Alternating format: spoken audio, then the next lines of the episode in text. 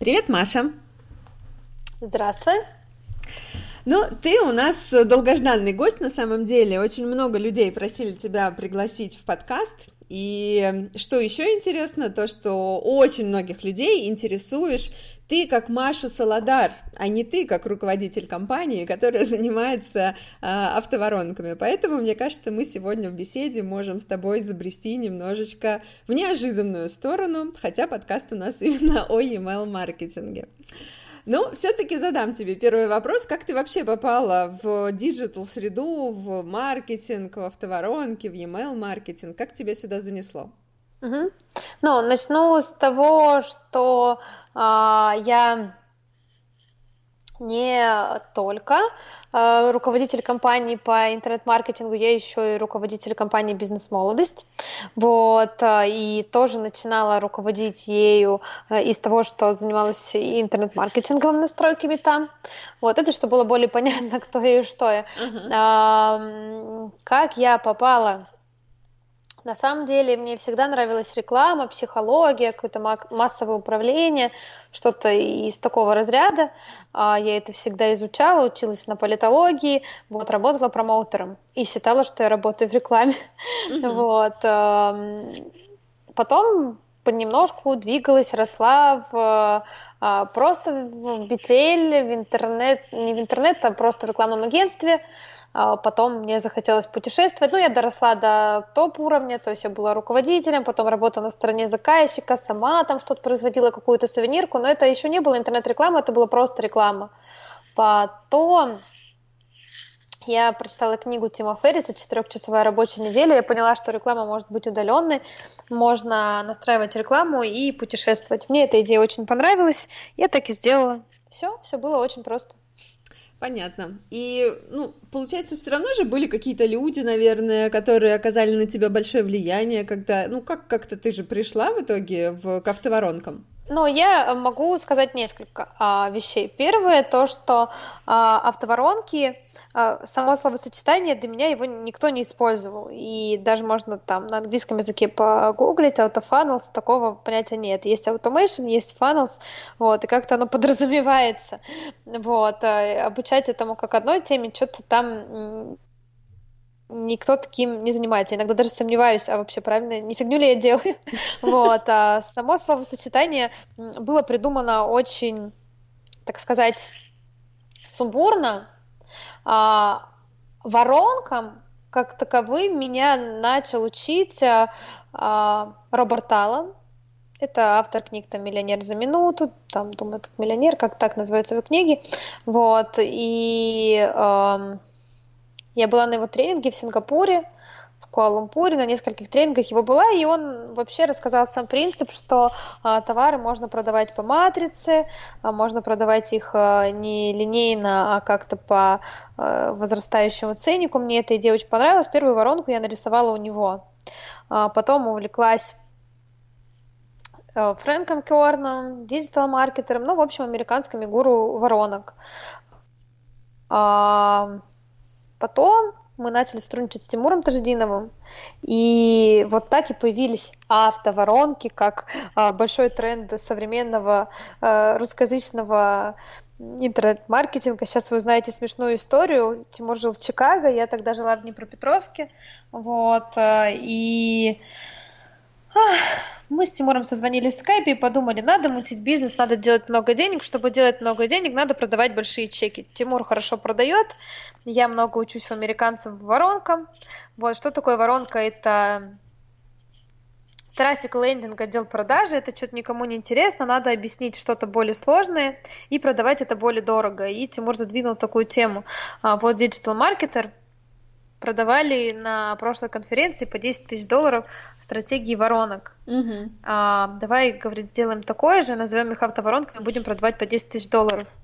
Вот, и я не особо представляю, что они там продавали, что это такое. Говорю, да, давай продавать. Будем ага. продавать автоворонки по 10 тысяч долларов.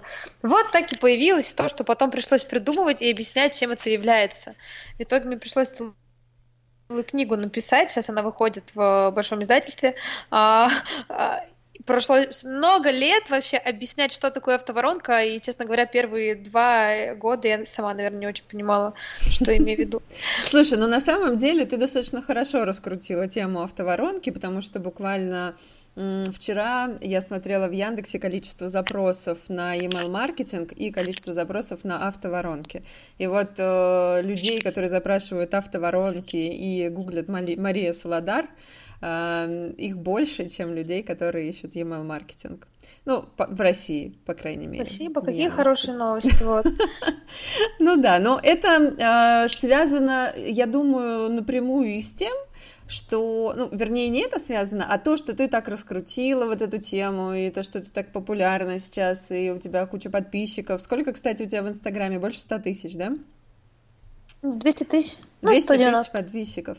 А, как, э, это же на тебя валится куча критики, правильно? Да, на как самом ты, деле, да. Как ты с этим живешь, расскажи. А, очень хороший вопрос. Его задают мне каждый день. Я живу непросто. Вот. Э, и на самом деле я помню, э, когда мы начали активно продвигаться, я стала выходить на большие сцены, стали сотрудничать с блогерами, раскручиваться в Инстаграме, и ливанулся первый шквал критики. Понятно, что она была нещадной, там никто никого не щадит.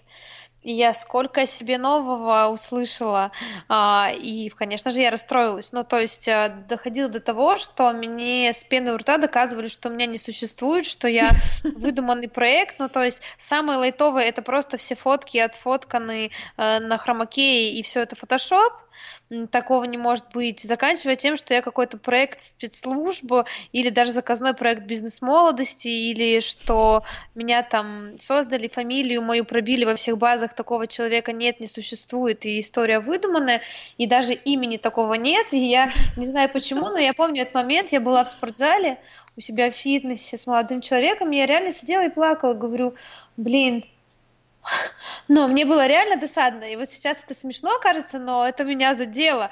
Почему я кому-то должна доказывать, что я вообще есть? Вот мой паспорт. А мы тогда приехали вечером, смотрели фильм «Шоу Трумана». А, это фильм, кто не смотрел, где э, герой э, верит, что он живет настоящую жизнь, на самом деле он герой шоу, и все вокруг него подставные, с декорациями бегают. А, вот, и что-то меня тогда задело очень сильно, но потом я научилась с этим справляться, остались только жесткие моменты, они жесткие для каждой женщины, то есть ты там ну, учитывая, что мне 25 лет, я не думаю, что это весьма критично, но э, есть любители жестко пройтись, потому что у тебя нет детей и никогда вообще не будет, потому что ты э, уродина, баба с яйцами, и тебе ничего не светит, покуда ты так работаешь, зарабатываешь. Ну, самое приятное это то, что с тобой будут альфонсы, вот, ну, хоть не одна, спасибо, ребят, за доброту, вот, и такие вещи, они, конечно, любую девушку затронут, даже если ты, в принципе, не планировала 25 лет уже родить троих детей, и как бы у тебя были другие планы на жизнь, а, ну, если это собиралась сделать попозже, но когда люди так а, активно об этом пишут, то я, сознаюсь, задумываешься. А реально, может, я такая уродина, может, я такая баба с яйцами. Ну, как бы я так о себе не думаю, но задумываюсь, когда uh-huh. критики становится много. И в какой-то момент я была готова даже слиться с Инстаграма, но меня спасла Ольга Бузова. Я зашла на ее страницу, прочитала, сколько ей пишут, а ей-то 30 лет, и подписчиков 10 миллионов. И детей нет. Да, а, поэтому все в пропорции умножается как бы 200 раз больше подписчиков и, а, так сказать, в два раза больше сознательного возраста, в который рождаются дети. Ну, они рождаются после 20, надеюсь. Вот, так что ей, она прошла в два раза больше этого пути, когда говорят, и в 200 раз больше подписок. И меня попустил, потому что я увидела, что она-то как-то с этим живет. Уж я-то всяко смогу. Ну, потом как бы страница Самбурской а, и всех таких а, подобных девушек, и я поняла, что это нормально, но вот. ты просто не, э, ну как бы, ты не читаешь, или ты удаляешь эти комментарии, что ты с ними вообще делаешь? Или кто-то за тебя удаляет? Изначально я прочитала, э, я поработала с психологом на эту тему, я поняла, что очень часто люди говорят не о себе, э, ну точнее не обо мне, а о себе, а потом я вообще имела опыт там на тренингах сойти с людьми, которые мои подписчики, с людьми, которые за мной следят, и узнать, почему а, я их так раздражаю. То есть котята плакали, но ели кактусы. Ко мне подходят, говорят, ты мне так не нравишься, вот на тебя три года подписано, ты мне так не нравишься. Да. Ну, то есть, и когда я узнала мотивацию этих людей, оказалось, что просто кому-то, большинству реально сложно поверить, и я им как бельмо в глазу, что можно э, по-другому, но как-то лень, поэтому ищут подвоха, что это мне кто-то сделал, устроил, что я э, проект спецслужб, э, ну, потому что так легче смириться с тем, что э, это у них иначе. Что у них этого нет. Ну, да, да, поэтому ну, Как-то так, но ну... на самом деле я хочу сказать, что положительного гораздо больше. И э, в сто раз больше хороших отзывов. То есть, и на самом деле каждый день меня драйвит и зажигает то, что люди пишут, а это каждый день приходит в гораздо больших пропорциях. Э, о том, что у них изменила жизнь, что они во что-то поверили, что у них что-то происходит иначе, что они двигаются, потому что это читают. Ну, как бы только поэтому я пишу этот Инстаграм. Это, кстати, очень затратная штука. Я реально его пишу сама. И ты спросила, читаю ли я, удаляю ли я. Да, я все читаю. Вот, удаляю я не особо, только когда там, ну уж какие-то вообще оскорбления, ну, других людей, а mm-hmm. так я не очень удаляю, честно говоря. Вот, и пишу от души, и вдохновляет это все делать как раз а, положительные отзывы людей. А почему спросила про критику? Потому что, ну, э, так в целом я посмотрела комментарии. Вроде бы хорошие комментарии у тебя в Инстаграме, но когда я стала задавать вопросы людям, а что же спросить у Маши, то были и вопросы про хорошие, и были вопросы просто жесть. И это я впервые с этим столкнулась и очень удивилась, что действительно ты вызываешь такую реакцию. Потом я подумала, а, ну, не сравнивала тебя с Ольгой Бузовой, но подумала и поняла, что это популярность. И знаешь, самый частый вопрос, который я тебе все-таки задам, а, почему твой материал а, повторяет материал Райна Дейса или Дайса, как это правильно называется? Ну, я не знаю, какой именно материал. Я училась у многих людей. Вот, я все время там, где я цитирую кого-то, я на это ссылаюсь, я не скрываю, что как там я образовывалась, я считаю, что это очень хорошо. Вот, это Фрэнк Керн, это Райан Дайс, это Ричард Линдер, э, коллега Райана, это Кристина Манлакиани и вообще компания Mindvalley, вот, Роберт Аллен. В общем, это какое-то количество учителей, ну и плюс своя практика. Угу. Ну, я думаю, что просто тот человек, кто задал этот вопрос, он слушал из этих всех учителей только Райана Дайса. Ну, возможно, я не узнал знаю. и сказал, да, мне кажется, это там в равных пропорциях, да и я всегда говорю, вот мой учитель Райан Дайс, я на самом деле горжусь этим, что мы учимся много, летаем, берем там, сям, вот. Расскажи, какой самый, ну, такой ну, тренинг, э, который по маркетингу оказал э, самое большое влияние и многому тебя научил, может быть, порекомендуем его нашим слушателям? Ну, на самом деле, если вопрос сводится к маркетингу, то я бы тут поделила на две части. А, но, во-первых, это реально Райан Дайс, Ричард Линдер, Перри Белчер, это The Machine, курс по email-маркетингу Digital Marketer овский. А потом во вторую очередь, ну, он уже немного апгрейдиться должен. Но mm-hmm. в свое время он дал мне прям возможность создавать а, а, большие стратегии. А, только пройдя этот курс, после этого мы стали это все внедрять и ну, нормально на этом заработали. И поэтому, конечно, потом вся эта практика, все, что было использовано на практике, я этим же и делюсь. То есть я не говорю, что я там и изобрела колесо email маркетинга, например. Да нет, мы просто хорошо выучились и хорошо это внедрили и делимся практикой того, что у нас сработало. Вот, так что Райана Дайса курс, э, потом Autoresponder Madness, э, тоже Mindvalley курс, э, что еще из хорошего? Но это если для таких, для продвинутых, для людей, кому интересен e-mail маркетинг. Если что-то попроще, ну вот, э, когда-то был курс «Предприниматель» Майдвейли, он уже не продается. Но с этого курса я все стартанула, там было насколько просто, насколько все внятно. Угу. Замечательный был курс. Да, там действительно классный курс. Слушай, а вот э, Фрэнк Керн как-то сказал, что э, западные воронки э, в России слабо применимы и что нужно делать по-другому. Да, я с этим согласна, и на самом деле, кто меня внимательно слушает, э, я использую э, технологии Райана и Фрэнка очень адаптированно. То есть мы в чистом виде никогда не получали эффекта от Волкера, от... Э, ну, короче, в чистом виде мы ничего не внедрили такого, что мы могли сказать, что это работает. Все кейсы, которые я показываю а, из нашего опыта, они адаптированы, переадаптированы. Я вот с этим очень сильно согласна, потому что у нас и в отношении визуального ряда, а, смысла в упаковке, технологии, а, процесса принятия решения, а, вообще доверия к продаже в интернет. У нас все достаточно по-другому, поэтому есть какие-то общие человеческие психологические принципы, типа триггеры, ну, психологические, угу. они что у нас, что у них, ну, одинаковые, только по-разному может проявляться там какая-то баннерная слепота, отношение к дизайну, вот, так поведенческий сценарий покупателя разный, поэтому влиять на него надо по-разному, и я об этом говорю всегда. А, а американские эти технологии мы всегда обкатываем, и как-то у меня чувствительно а, получается чувствительно быть психологическим мотиваторами, к психологическим всяким составляющим. И я всегда корректирую это, как я чувствую отношение нашего менталитета. Вроде получается неплохо. Чем отличается русский человек от э, западного человека и чем отличается автоворонка для русского человека? А,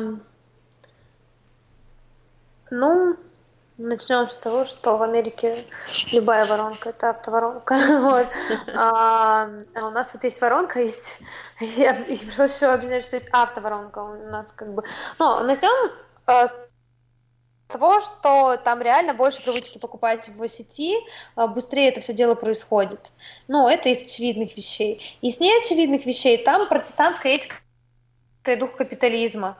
Там все э, должно прям не то, что сердито дешево быть, а это признак э, хорошего тона, а признак э, гарант хорошей конверсии. Вот у нас, знаю по опыту, дорогая упаковка, ну, упаковка в смысле дизайн, все красивенько, все дорого-богато, это вызывает доверие. Там это наоборот. Угу. Вызывает отторжение и ну, вот, протестантская этика и дух капитализма, кто читал Вебера, очень сильная вещь, которая поможет понять западную культуру в смысле, что они ценят простоту, потому что они понимают, вот тут как бы а, мы не переплачиваем ни за что лишнее. Uh-huh. А, вот, и можно даже дороже продавать, но а, с таким посылом. Дальше э, скорость и возможность набрать количество покупок, а, потому что, ну, на самом деле это звучит общие фразы, а так-то а, длина видеоапселлов, количество там цепочек кода, которые вы можете поставить, она очень а, будет э, коррелироваться относительно того, насколько быстро человек думает над оффером, насколько импульсивно он будет принимать покупку. А, в России такой импульсивности не будет. В России вот. люди дольше думают. Да, конечно, угу. но у нас в интернете вообще не такие, э, не не, не такие привычные к покупкам в интернете. Ну, потом есть еще много-много деталей, типа э, payment из карты. Э, у нас не так вся эта история развита, рекуррентные платежи у нас идут, ну, потуже. Э, ну, много деталей дальше. Основное я уже сказала. Угу. Понятно. А, получается, что сейчас у тебя, ну, я не знаю, бизнес-молодость это как бы не бизнес, да, получается, ты там работаешь директором, да? Ну, это бизнес, потому что я партнер. Угу. Недавно, месяц, наверное, да? Ну да, как так, но на самом деле с бизнес-молодостью я уже два года работаю. А, ну, так вот официально мы, да, месяц как оформили наши отношения, наш гражданский брак во что-то серьезное. И чем ты теперь занимаешься бизнес-молодостью? Ну вот, на самом деле, уже, наверное, а, не так давно, ну как не так давно, полгода, как меня реально достала тема автоворонок. а, Миша, когда я последний раз выступала на цеху, сказал, что, возможно, это одно из последних выступлений, выступлений Маши по теме интернет-маркетинга. Но у меня есть потрясающие курсы, которыми я горжусь. Там а, школа интернет-маркетологов, школа копирайтеров. Я записала реально последний курс э, по автоворонкам. Он получился офигенным. То есть люди, ученики, студенты, они за месяц научились создавать такие воронки, которые мне самой нравятся а, это сложно. Вот mm-hmm. я записала эти курсы, я дописала книгу, мы записали много видео, много материалов для SEO, для бесплатных эм, контентных историй на сайте. И я думаю, что на долгое время я поставлю эту историю на паузу, потому что сейчас сфера моих интересов это, в принципе, автоматизация бизнеса, это финансовое управление, мотивация персонала, KPI, какие-то управленческие истории. В общем, я ушла в управление, и мне это приносит огромное удовольствие. Строить системы, стратегии, а, учиться влиять э, на рост по-серьезному, по-крупному. То есть, когда компанию нужно с миллиарда до трех миллиардов вырастить, это для меня уже более интересное задание, чем раньше было там продать какого-то продукта в два раза больше, чем он до тебя продавался. Угу. То есть получается, что ты сейчас занимаешься систематизацией бизнеса, бизнес-молодости, так? Ну нет, не систематизацией, как я же за развитие отвечаю. Угу. Вот, поэтому я занимаюсь тем, чтобы э, вырастить бизнес-молодость три раза. Это хорошо. За год или за сколько? За год. За год. Классная цель. Спасибо. Желаю тебе в этом удачи. А, и... думала, не я, меня уже подбирали под цель приглашали по цель, поэтому я пришла с готовой целью. Понятно. А какой ты руководитель? Плохой. Почему? А, я эмоциональный руководитель. Я э, очень требовательный руководитель. Я слишком быстрая, в принципе, в отношении многих людей. Чересчур быстрая и mm-hmm. чересчур динамичная. И требую от других того же, что в принципе нереально. А, очень требовательно. Но я знаю, что люди, которые со мной, они развиваются клево. И если они открываются тому, что я могу дать, то а, они растут быстро и с драйвом. Но это сложно, это нужно иметь такой выбор, то есть я нетерпимая. Если человек имеет потенциал и отсиживается где-то, то меня это бесит. Вот, но мне становится досадно. А, ну, типа, тебе Бог дал талант, а ты соглашаешься на это. Я тогда могу быть достаточно жесткой. Поэтому если у человека нету амбиций, нету желания быть на максимум, затронуть максимум человеческих жизней, показать максимальный результат, реализовать себя на максимум, то со мной лучше не работать. Вот это вот стопудовые условия. Если вы хотите на максимум, то тогда нам по пути. Если хотите по среднему, есть руководители, кого устраивает стабильные, руковод... ну, стабильные кадры, которые э, работают, э, ну как, как получается. Это угу. тоже нормально, это тоже модель. Может быть, я, ну, не может быть, скорее всего, я тоже не права в своей сверхтребовательности и сверхскорости. Но, наверное, поэтому я и мои команды, они решают сверхзадачи. И, в принципе, я считаю себя достаточно универсальным бойцом. И девочек, ребят, которые со мной работают, тоже. И, скорее всего, мы вот как раз про рост, про пробивание каких-то потолков – вот Сколько так? у тебя человек работает? Я не знаю. Ну, примерно. Ну, не знаю. Ну, у меня есть первая линия, с кем я общаюсь. А, как бы тоже вопрос, где. А, есть, а, а, как сказать, Эва. Ну, там, не знаю, человек, наверное, 15. Но как я не вникаю давно, я общаюсь там через директора, через бизнес-ассистента, ну и может так еще парочка, две-три девочки, которые занимают там руководящие прям топовые должности. Угу. Есть бизнес-молодость, там все по-другому. А, там я общаюсь с более широким контуром людей. Там а, я не самое главное, там есть Миша, Петя, как бы мы работаем в паре с Сашей Сагуном, поэтому там бы и другая история, там людей больше. А хватает вообще времени на управление? Да. Хватает? А что ты, как вообще строится, так, сейчас подожди, вот тут у меня вопрос как раз про агентство есть. А как у тебя строится система работы в агентстве, а, кто занимается наймом, чем занимаешься ты, а, как ты контролируешь процесс работы, чтобы не было больших косяков? А, ну, во-первых, агентскую схему сейчас мы прикрыли, хотя она давала действительно много денег, но мне это не интересно. То есть э, деньги мне не интересны, есть единичные клиенты, вот, например, сейчас мы с Оксаной Самойловой работаем, она мне просто нравится. Чем занимается Оксана? Оксана Самойлова? Я не знаю.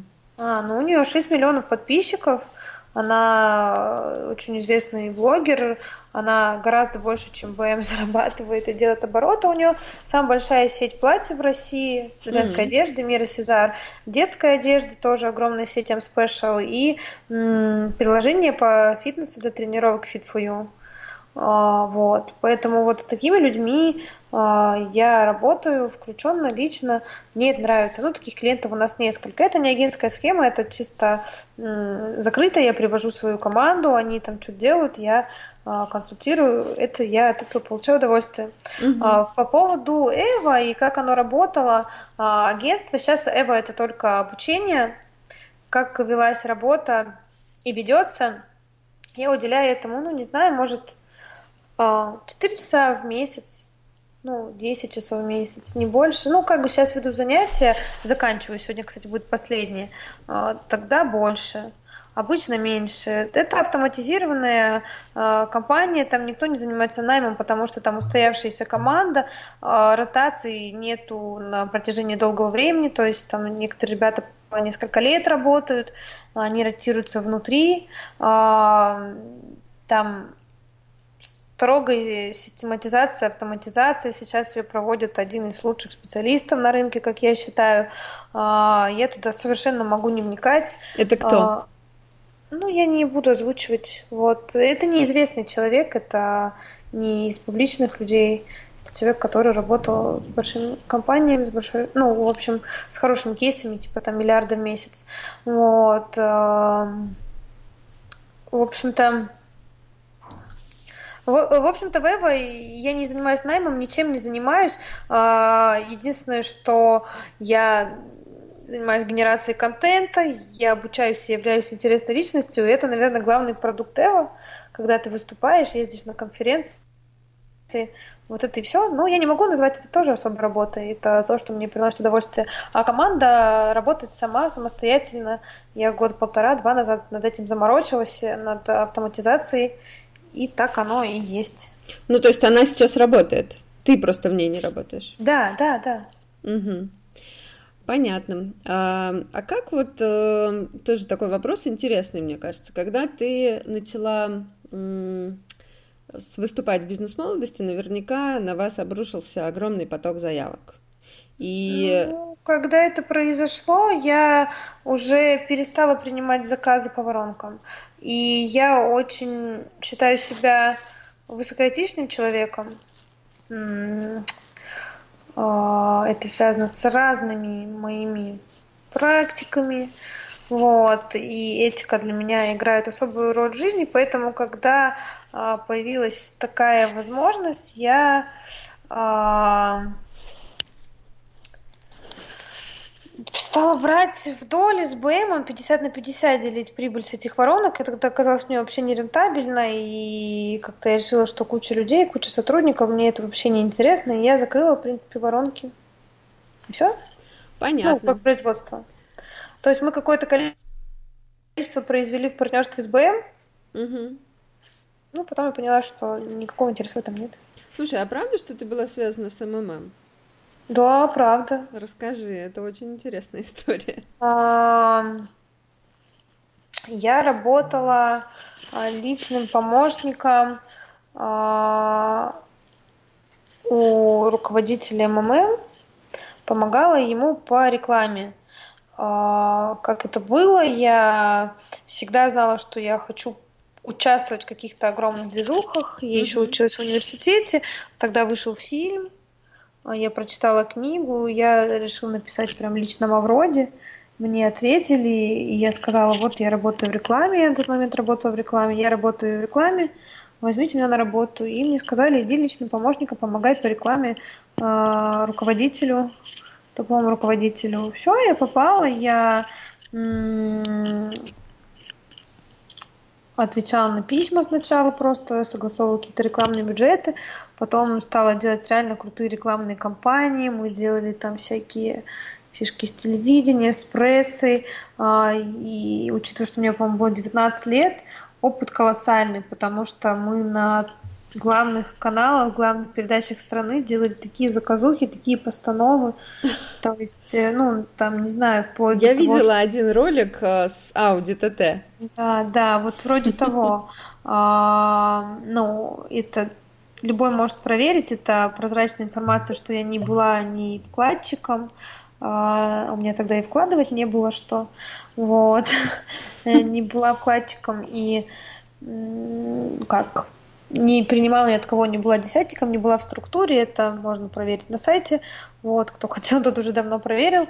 А, но в то же время я снялась в нескольких передачах, где, например, я там расходилась с каким-то мужем, парнем а, из-за того, что я в платьице, причем это был конкретно человек, который женат, у которого дети, и а, у которого ну, который был оператором нашим Маша, ты какая-то сумасшедшая авантюристка. Да, ну, ну тогда это был просто колоссальный драйв. Ну, как я была маленькая, глупая, но мне этот опыт был полезен. Я не э, жалею о нем, потому что, да, реально я была авантюристка. Например, если никто не соглашался сыграть роль этой героини, которая там расходится, э, разбивает семью, потому что она хочет вкладывать в маму, он нет. Я говорю, почему бы нет? Когда мне еще будет опыт сняться как бы в главном телешоу страны, в каком-то таком скандальной истории, вот. Ну, конечно, ее потом помонтировали так, что «мама, не горюй», вот. Я сама удивилась, как это бывает, но узнать, как это работает, попасть, вообще провести какой-то...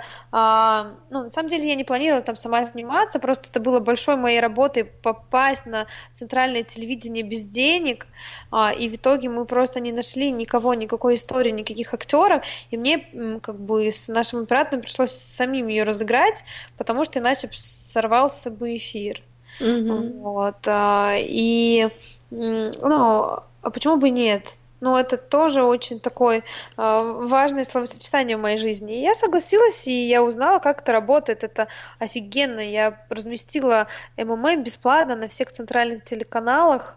Э, я разобралась, как работает пиар, на что люди реагируют, узнала и гор, на горьком опыте как-то могут все монтировать, как могут рассказать, вот, но это было важно и ценно, и э, дало мне очень много выводов. Я рада, что я так рано повзрослела, поумнела, помудрела и смогла увидеть то, ну, понятно, что я в 19 лет не могла оценить там, что вообще происходит здраво, э, и мне понадобилось там полгода, чтобы понять, что я не хочу продолжать двигаться, но за полгода я сделала э, очень много там все билборды страны выкупали, а, и я прям горела рекламой, в принципе, рекламой, пиаром.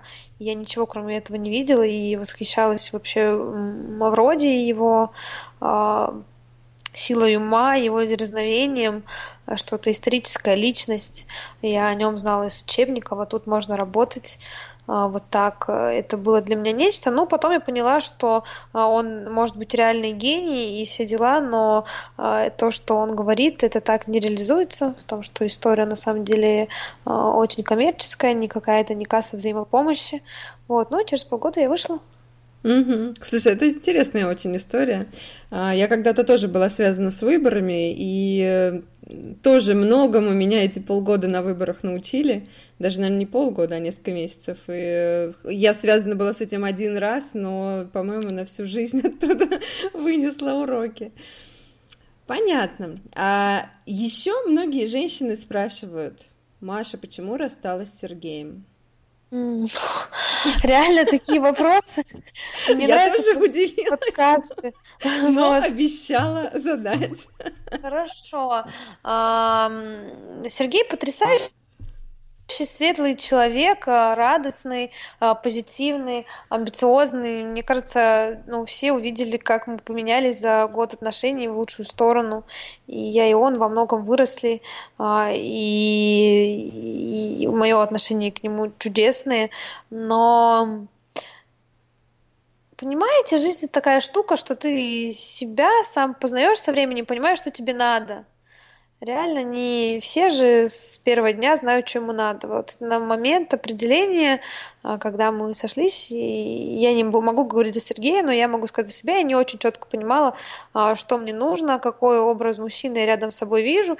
Мне казалось, если весело, если он а, красивый, если мы на одной волне, то все должно быть хорошо ну, мы растем, взрослеем, понимаем, что э, вообще-то э, к выбору человека, с кем ты хочешь строить семью, надо подходить не из точки зрения там красоты, веселья, позитива, а из каких-то других критериев. Но становлюсь, становится каждый человек более осознанным.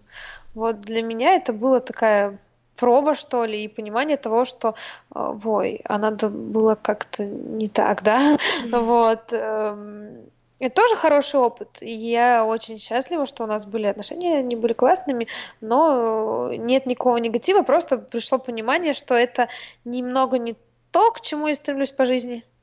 Угу. А мешает вообще вот такой ритм жизни тому, чтобы строить отношения? Нет, он не мешает, потому что на момент, когда я была в отношениях, я очень, как э, вы уже могли заметить, человек, который готов на эксперименты. Поэтому ради отношений я э, легко отказалась от работы. И Сергей, например, если конкретно вопрос про отношения с ним, меня работающий-то, в общем-то, и не видел. И даже когда-то мне прозвучал упрек, что ты такая тунеядец, летишь тут в Рио, э, когда люди работают.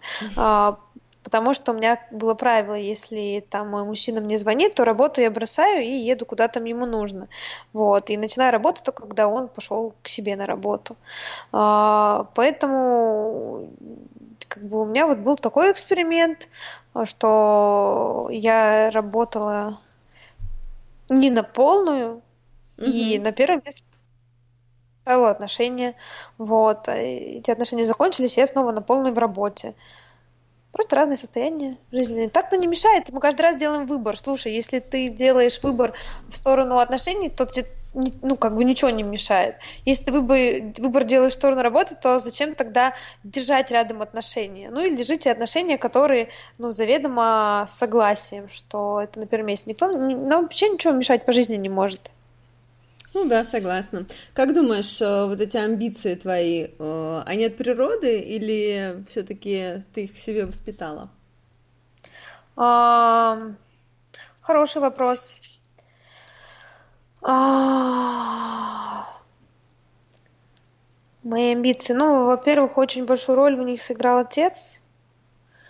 Он всегда во мне воспитывал какую-то пассионарность, что я должна хотеть чего-то большего – как-то развиваться более масштабно, чем просто работа, квартира, дети, борщ, внуки, а, а что-то есть еще какое-то служение на пользу человечества. И вопрос, что останется после тебя, после смерти, после твоих детей, войдешь ли ты в историю? Это вопросы, которые мне реально задавал отец. И да, мама просто, ну, папа более такой духовный человек, человек масштаба, а мама материальный человек, и она вот как раз воспитала во мне желание хорошо зарабатывать. Если бы только папа воспитывал, я бы духом Божьим питалась и писала бы великие философские труды. А так я получилась а, у них такая они очень разные, и я получилась золотой серединкой. От папы желание э, войти в историю и послужить как можно большему количеству людей, а от мамы э, умение быть в моменте и в моменте заработать хорошо. Да, это очень классное сочетание. Понятно. Давай тогда все-таки немножко пару вопросов про автоворонки. Раз у нас все-таки email маркетинг. Я уже приготовила, что сейчас еще про каких-то бывших молодых людей начнутся вопросы. Нет, ты знаешь, больше не будет про молодых людей, а будет про автоворонки и просит тебя рассказать примеры успешных автоворонок не в инфобизнесе. Ну, отлично, мы много их внедряли, больше, чем в инфобизнесе. Я так люблю этот вопрос. Он для меня просто расслабляющий, потому что, слава богу, с инфобизнесом мы не особо работали. Нас как-то инфобизнесмены не очень любят. У них и это а, конкурентно, что ли. Поэтому фактически все наши внедренные воронки это были другие направления. Например, ну, самые мои любимые клиенты это Вилгуд, хотя им там не, не так сильно нужна автоворонка, просто мне с ними очень нравилось работать. Вот, так-то мы работали с кухнями Мария.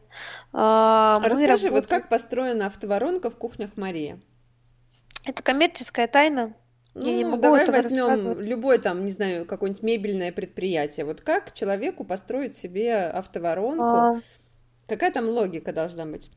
Да, мне, мне не про клиента, мне теперь перейти на логику, да? Да, да. Хорошо, отлично.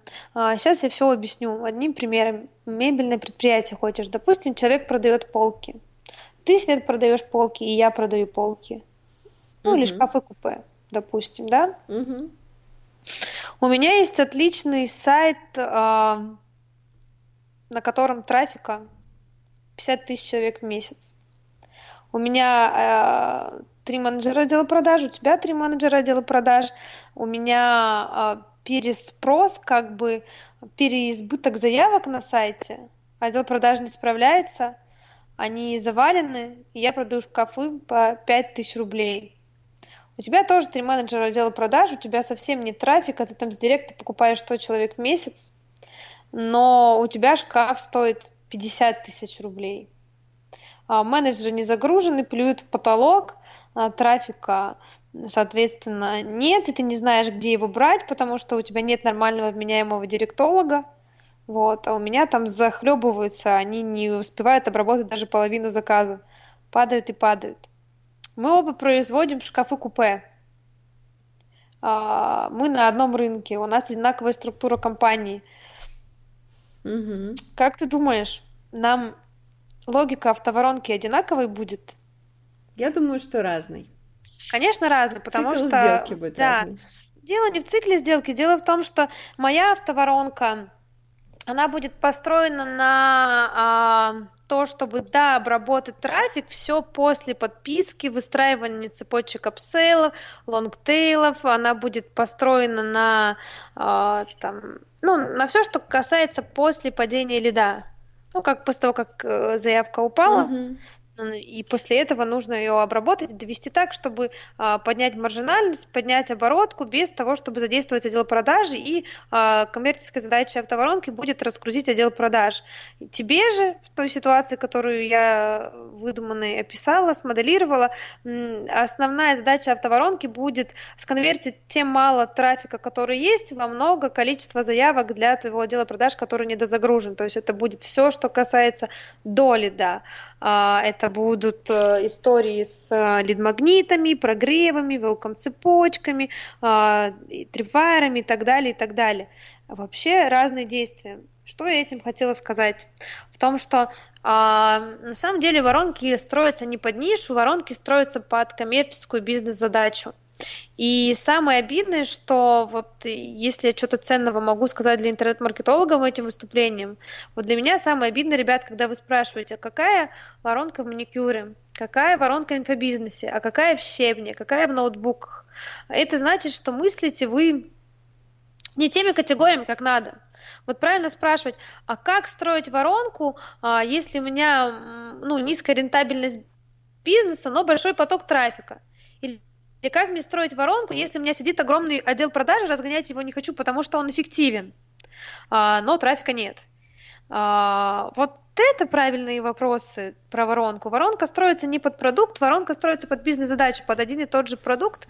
Воронки будут разными. Вот вам и правда. И многие люди, кто сказал, это не работает, они просто, например, а, увидели, внедрили мы воронку там в строительстве домов. Угу. Мы внедряли домам, коттеджным домам, многоквартирным домам, делали воронки. Сделали ее, кто-то скопировал и говорит, да фигня все это. Ну, а дело в том, что они-то не знают, какую бизнес-задачу мы решали и что хотел на самом деле заказчик получить. Вот, поэтому если что-то главного, полезного, контентного я могу этим выступлением сказать, то это вот как раз понимание, что вы должны знать узкое бутылочное горлышко, которое должна расширить эта воронка. Вы должны понимать а, бизнес-задачу, которую вы решаете конкретной воронкой продаж. А о чем бы ты сама себя спросила, если бы задавала себе вопросы в этом подкасте? О, Господи. Какой интересный вопрос. А, Светлана, ты очень хороший интервьюер. Мне еще таких интересных интервью никто не задавал. Спасибо. Я же даже пожалела, что оно в скайпе, а не где-то вживую за чашкой чая. Вот. Эм, что бы я сама себе спросила? А, ну, на самом деле, я каждый день себя интервьюирую, спрашиваю, и потом даю краткое интервью в Инстаграме. Вот. Ну, вот сегодня ты бы о чем себя спросила? А, сегодня я бы себя спросила а, что-то о скорости. Я сегодня об этом пост писала в Инстаграме, потому что я сегодня четко осознала, что у меня личные помощники все выгорают через месяц, потому что это оказывается не нормальный темп жизни, и что человеческий организм и мозг для такого, видимо, не создан, как оказывается. Угу. Вот, поэтому спросила бы, наверное, как э, жить на таких скоростях. И как Я... жить на таких скоростях? Э, понимать миссию и цель, зачем тебе это.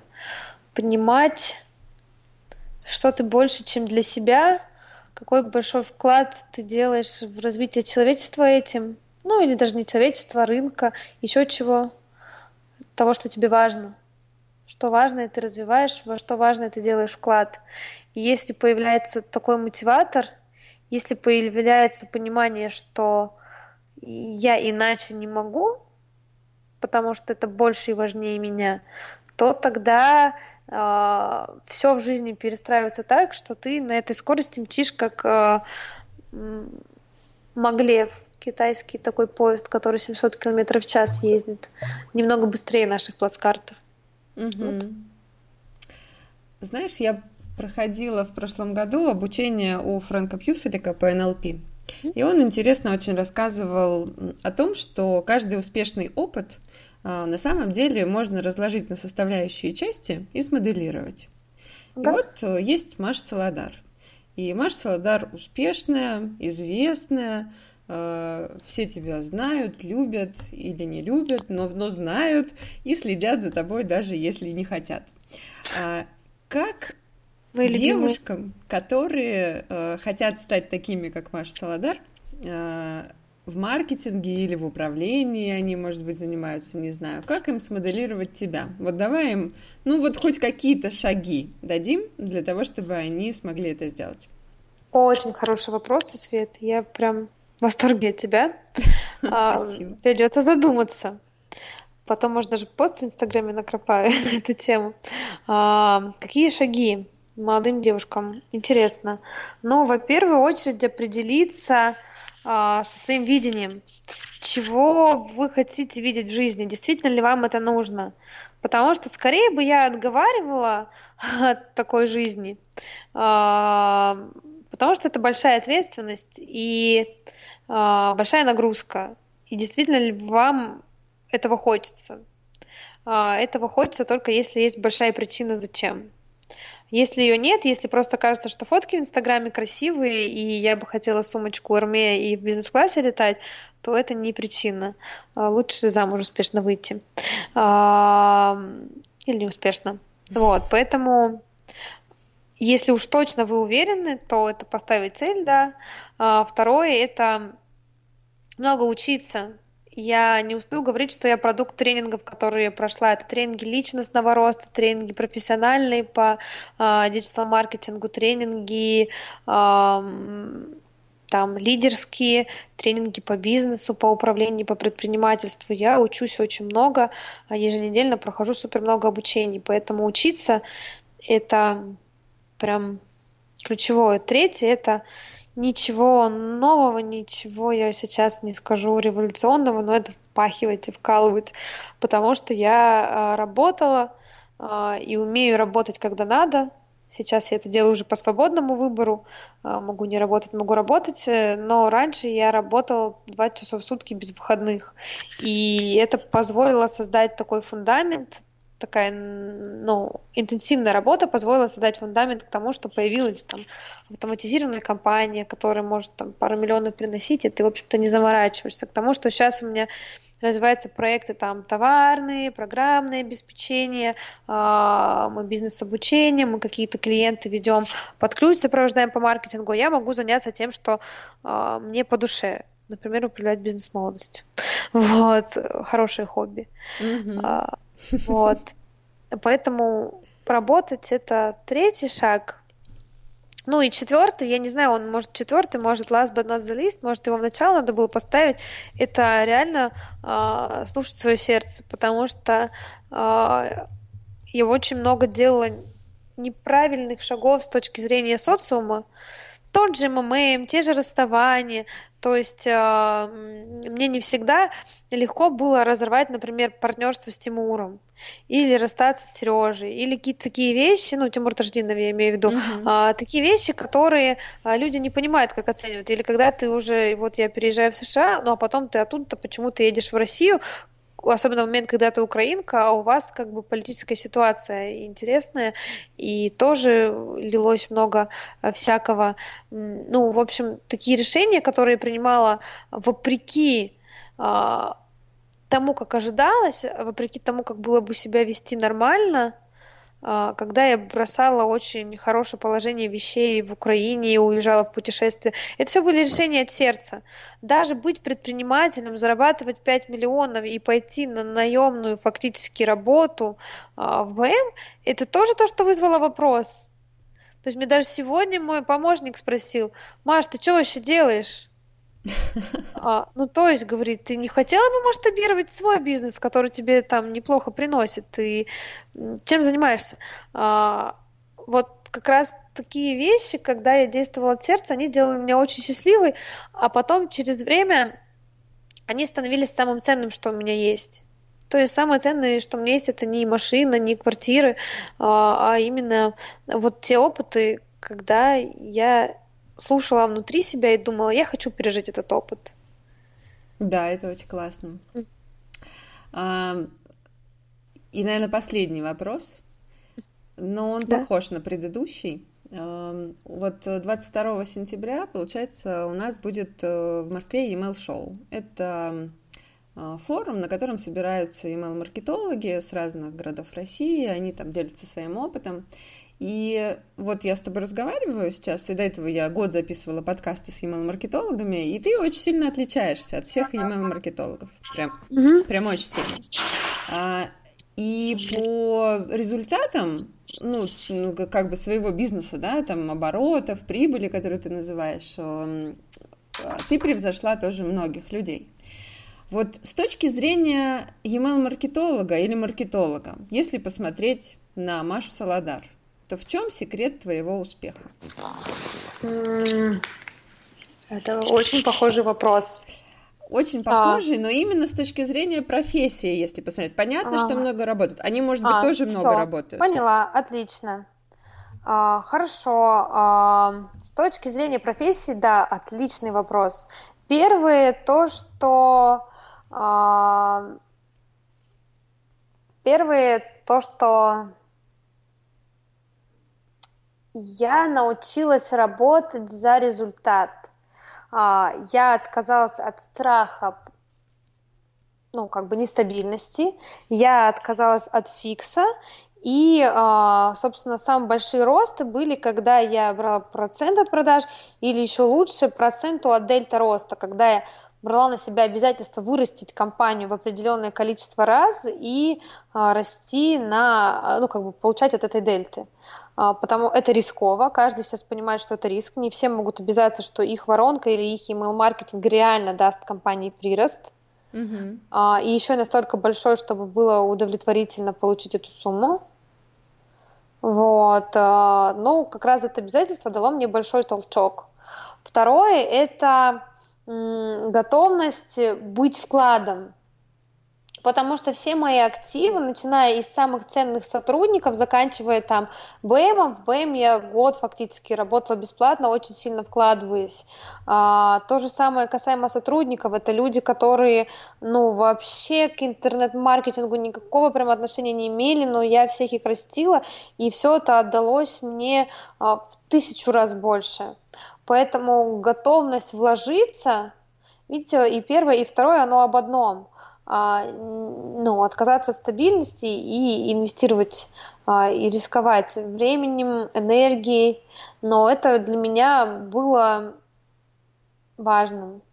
А, и третье, как специалиста, это понимать, что реально беспокоит рынок один из самых крутых моих ростов в бизнесе был, когда я поняла, что я продаю обучение а, вот как все. Это как раз был еще там 12, 13, 14, может быть, даже еще год, когда вот был парабелом, коучинг на миллион, и все продавали там продажи для бизнеса, имейлы для бизнеса, все для бизнеса, для бизнеса, для предпринимателей, и одна и та же тусовка ходила и друг у друга покупала продукты. Угу. Вот, собственно, мы с Тимуром в той же тусовке, на тех же партнерских, также продавали курсы на одних и тех же людей, и конкуренция реально была, хотя я никогда не, не задумывалась, но она была, а, потому что кто у кого купит, кто на кого зарплату потратит. И самым крутым решением для меня в плане роста было, когда я отпозиционировалась и приняла решение продавать не для э, бизнесменов, например, а для, ну, сертифицировать сотрудников, интернет-маркетологов, копирайтеров. Э, это дало большой рост, потому что я открыла для себя новый рынок. Поэтому чувствовать, что людям реально надо делать что-то новое, это вот тоже классное решение. А, иногда наши рациональные какие-то навыки маркетологов говорят, ну вот бизнесмены, у них много денег, их очень надо, они будут покупать. А люди в регионах, они без денег, они работают на стабильной работе, им наши курсы не надо. Иногда вот просто перевернуть гипотезу и развернуться на 180 градусов, это а, очень круто. Ну вот. Спасибо тебе, Маш, большое. Мне кажется, у нас с тобой получилось сегодня очень классное интервью. Я получила огромное удовольствие. Спасибо. Спасибо большое, это взаимно. А, спасибо всем, кто это тоже послушает. Надеюсь, вам это тоже полезно, и вы получили от этого такое же удовольствие, как я от общения со Светой. Всем пока. Пока-пока.